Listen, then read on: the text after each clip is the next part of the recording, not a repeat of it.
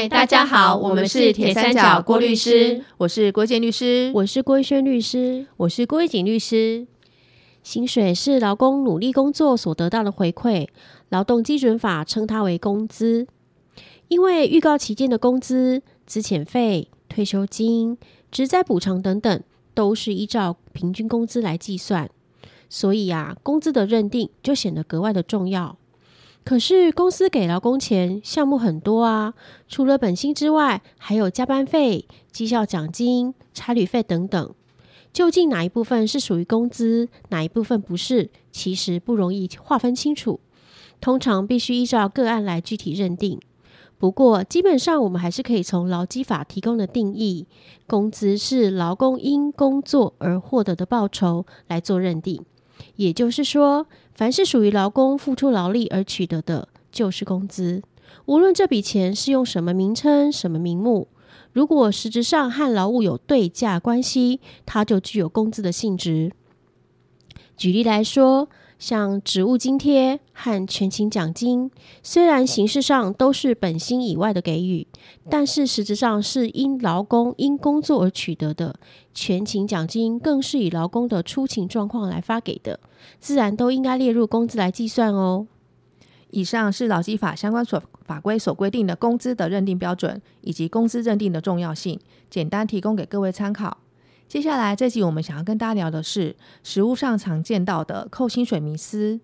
会讲迷思，是因为大部分的人，尤其是雇主，会以为这样扣没有问题，但是却被主管机关或是司法机关认定为违法。在举案例之前，我先说一下扣薪水涉及到的劳基法第二十二条第二项的规定：工资应该全额直接给付劳工，但是法律另有规定或劳雇双方另有约定者，不在此限。白话的说，就是雇主要把工资全部给劳工，不能东扣西扣，除非法律另外有规定或劳资双方另外有约定。好，首先第一个案例是，雇主将他应该负担的六趴劳工退休金内含在工资里面，每个月从薪资中扣除。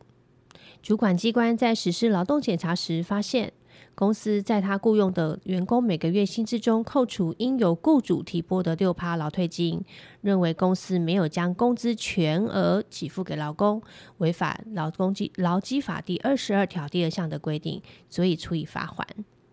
后来，这间公司拿出公司和员工签的劳动契约抗辩，说双方的劳动契约有约定了劳工同意负担这六趴的劳退金，符合劳基法第二十二条第二项但书所说的劳雇双方另有约定，所以认为自己没有违法。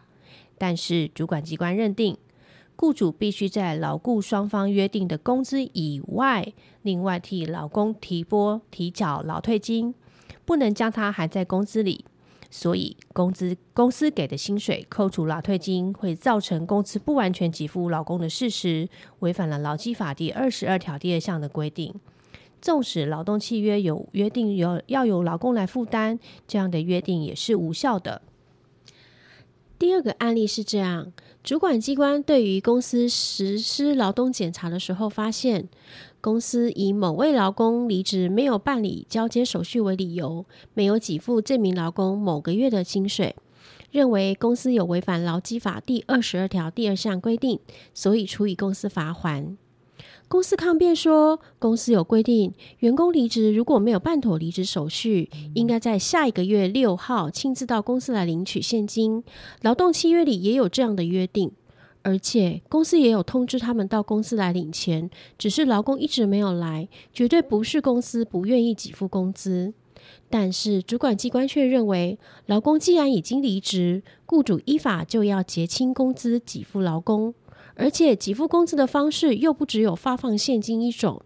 转账汇款，甚至提存于法院都可以啊。所以公司以这个理由不给付劳工工资，当然构成劳基法第二十二条第二项的违法。第三个案例是发生在交通运输业，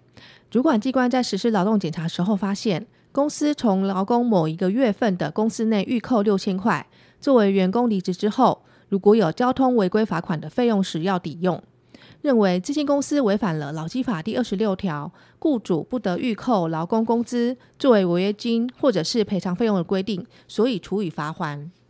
公司就抗辩说，他们是交通运输业，有些交通违规案件会在劳工领完薪工资之后，或者是员工离职之后才会收到通知单，预留六千块是作为缴交罚单扣抵之用。而且双方的劳动契约也有约定，可以从工资当中预扣的约定，应该没有违反劳基法第二十六条的规定。但是主管机关认为，劳基法不得预扣工资这条规定是强制规定。即使劳动契约有约定，也无法排除法律的适用。况且，雇主主张的违规事实根本还没有发生啊，自然不允许预先扣除。第四个案例是发生在饮料制造业，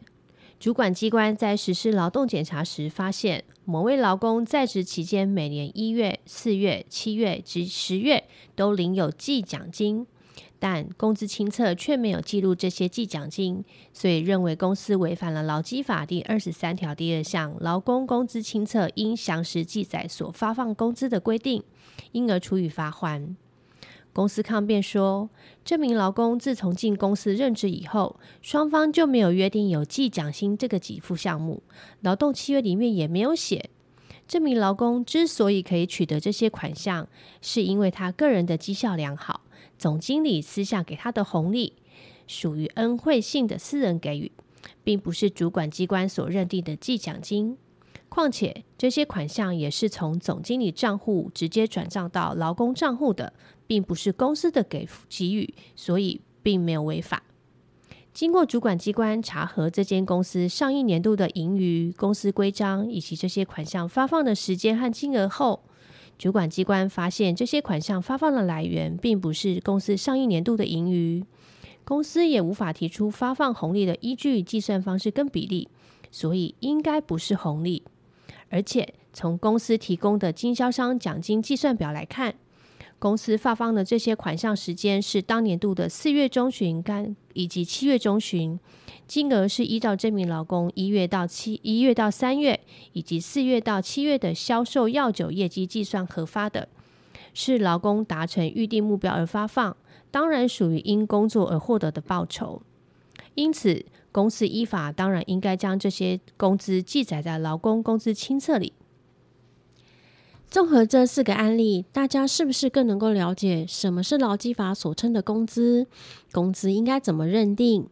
凡是应该因为工作所得的与劳务有对价性的，无论是以什么形式、什么名称，通常都应该列入工资。还有工资的认定和区分，对于企业经营者尤其重要哦。因为万一认知有错误，或者是误以为劳动契约里有约定清楚，就没有违法的问题，那么公司将来都有可能会发生被主管机关裁罚的结果。所以建议要事先厘清哦。